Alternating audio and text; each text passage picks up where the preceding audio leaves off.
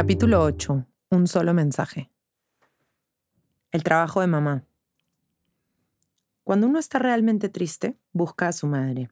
Así es por lo menos cómo funcionaban las cosas en la familia de nuestra protagonista. La practicante estaba a punto de graduarse y la aventura emprendedora con Valentina no había resultado. En ese momento, de hecho, transitaba las calles de la ciudad esperando ver exactamente cuándo y cómo Valentina la traicionaba. Pasaba por las tiendas y se imaginaba las vitrinas vendiendo sus diseños impresos en pijamas sin haber ganado un centavo por ellos. Una mañana de domingo primaveral decidió que necesitaba unas palabras de aliento. Jaló su almohada y se metió a la cama de su madre. De hecho, la despertó, porque todavía era muy temprano. Te preparo tostada francesa si me cuentas una historia, le pidió. Hoy la necesito más que nunca. Los varones de la familia se habían ido de pesca y las habían dejado solas para que tengan tiempo de chicas este fin de semana. La cocina del apartamento estaba llena de afiches antiguos. Eran piezas de las campañas publicitarias de la compañía multinacional donde trabajaba su madre hacía más de 20 años. Los afiches estaban más desteñidos que la autoestima laboral de nuestra protagonista. Esa mañana pudo ver su cara de desilusión reflejada en el vidrio de uno de ellos, que solía ser azul, pero ya era celeste, casi blanco. El mobiliario del comedor era antiguo, los platos también.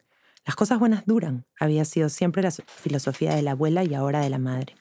La practicante no la compartía. Soñaba con diseñar una vajilla completamente contemporánea para no sentir que tomaba desayuno en los 90. Su madre comenzó la tradición dominguera contándole lo que había pasado cuando de casualidad en la oficina se olvidaron de renovar el documento legal que protegía la marca de miel que más vendía en ese momento. Tuvieron que rediseñarlo todo porque una empresa que competía con ellos se había copiado de la paleta de colores de su marca. Lo peor de todo, le contaba indignada, es que nos dimos cuenta que la gente la compraba no porque prefería la otra marca, sino porque miraba rápido y creía que era la nuestra. Se confundía, ¿puedes creerlo? narraba consternada su madre.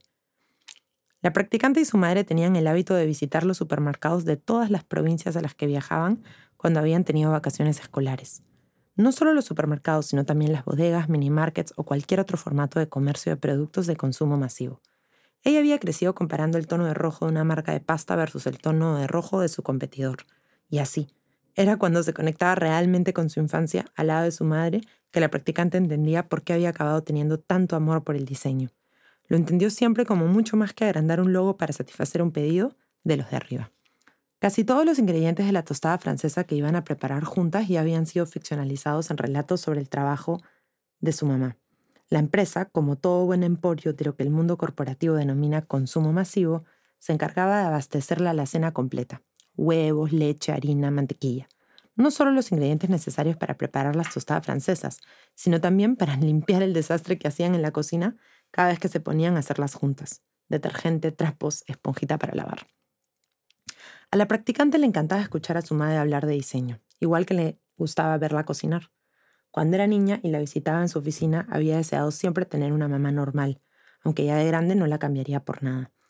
Ella recuerda la distribución del espacio y los muebles, sobre todo ahora que esos lujos no existen y la gente prefiere trabajar chorreada en un puff o en su cama. La formalidad de las salas de directorio, las sillas de cuero erguidas, ausentes y alineadas, como esperando que las encarne un hombre internado con muchísimos años de trayectoria profesional. Con la ayuda de Susie, la secretaria y gran amiga de su madre, la practicante de cinco años solía entrar cuando no había nadie y giraba en cada una de las sillas vacías. Prendía y apagaba las luces, jugaba con el fax. ¿Te acuerdas esa vez? preguntó la practicante a su madre mientras sumergía la tostada con huevo y canela. ¿Que metieron toda la gente que trabajaba contigo a una iglesia? El paquetazo, claro. Estaba pensando en esa historia el otro día. ¿Por qué? preguntó su mamá. Es que creo que lo que funcionó muy mal de mi aventura emprendedora con Valentina fue nuestra comunicación. Yo siempre pensé que ella quería hacer lo mismo que yo y de la misma forma. Y nada que ver, nada que ver. Es que a veces los mensajes se confunden y acabamos en un teléfono malogrado, le explicó su mamá. Pero solo éramos dos. Así pasa, hija, no puedes asumir que la otra persona quiere lo mismo que tú. Volviendo al anterior, nunca entendí por qué los metieron a todos en la iglesia. ¿Por qué no era más fácil comunicarse a través de los jefes y ya? ¿Alguna vez has escuchado cuando dicen que toca alinear a un grupo de gente? Sí, pero pensaba que era para ponerlos en fila, como haciendo deporte. Bueno, supongo que sí funcionaría en ese caso también, pero ese no es realmente el punto. En el país donde creció la practicante, existieron épocas bastante más difíciles de las que hemos narrado en esta colección de relatos.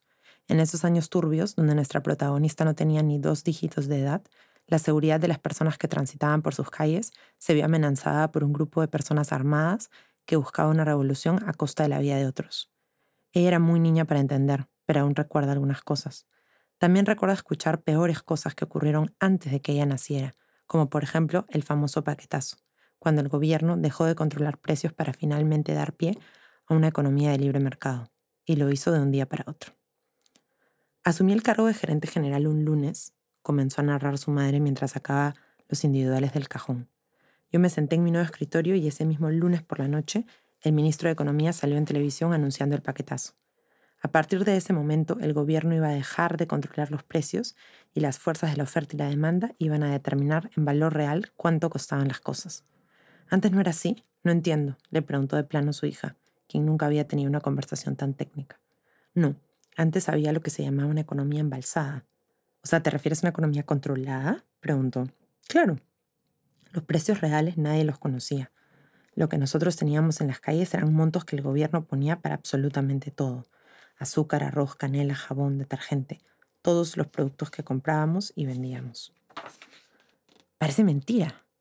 Y un día simplemente la economía no aguantó más y el gobierno tuvo que hacer esto que le llaman el paquetazo, dejar de controlar los precios, lo que de un día para otro dejó a la economía en shock. ¿Y qué hiciste? A veces uno tiene que escuchar una historia por decimoquinta vez para asegurarse de estar extrayendo todo el juguito. Para nuestra protagonista, esta era esa vez. Una de las primeras cosas que pensé fue que tenía que explicarle a toda la organización qué estaba pasando, que todos lo escuchen al mismo tiempo y que sea de una sola voz, un solo mensaje. Para que no pase lo que me pasó a mí con Valentina, dijo la practicante mientras sacaba la sartén y prendía la hornilla. Sí, sobre todo porque la mayoría de las personas que trabajaban conmigo en ese momento estaban más acostumbradas a comunicarse a través de sus gerentes y los gerentes de sus gerentes y hasta así llegar a toda la compañía, como una especie de cadena de mando. Su madre le alcanzaba la mantequilla mientras continuaba. Sí, es lo normal, pero en este caso, tratándose de una verdadera crisis, me parecía importante alinearnos a todos y además hacerlo en persona. Pero no me estás hablando de cientos de personas, mamá. La mantequilla se derretía. Por eso la iglesia. Como no entrábamos en ninguna de las salas de la oficina, y eso, que era un edificio grandote, cruzamos la pista y le pedimos al párroco si por favor podíamos traer a toda la empresa adentro, la gente que trabaja en las fábricas, todo el mundo.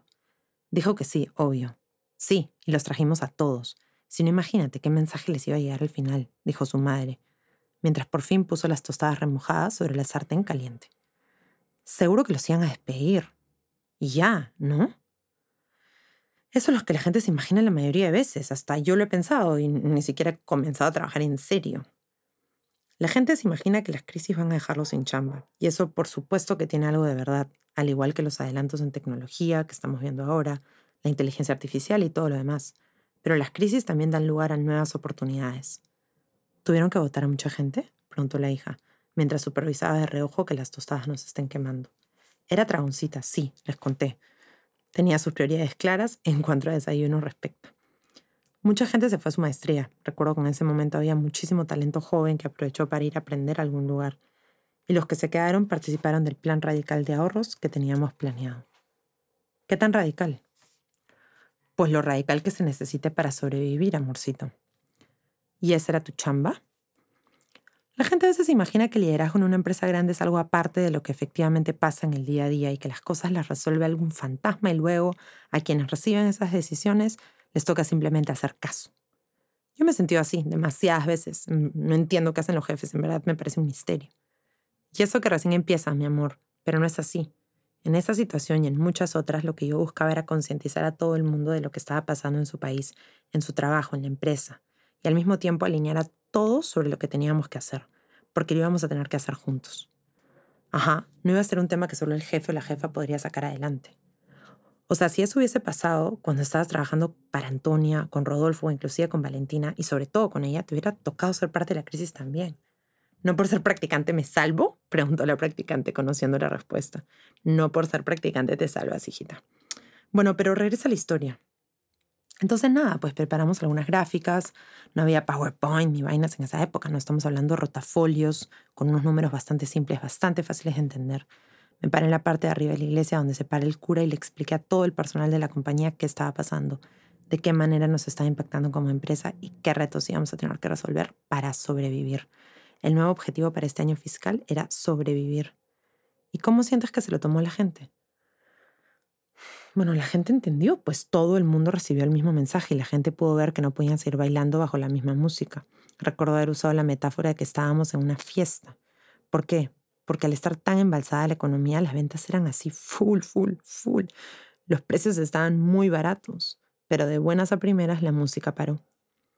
Creo que cuando nos contaban estas cosas en el colegio o en la universidad, la verdad no les prestaba demasiada atención. Me cuesta creer que son más que solo párrafos en un libro del cual me van a tomar examen.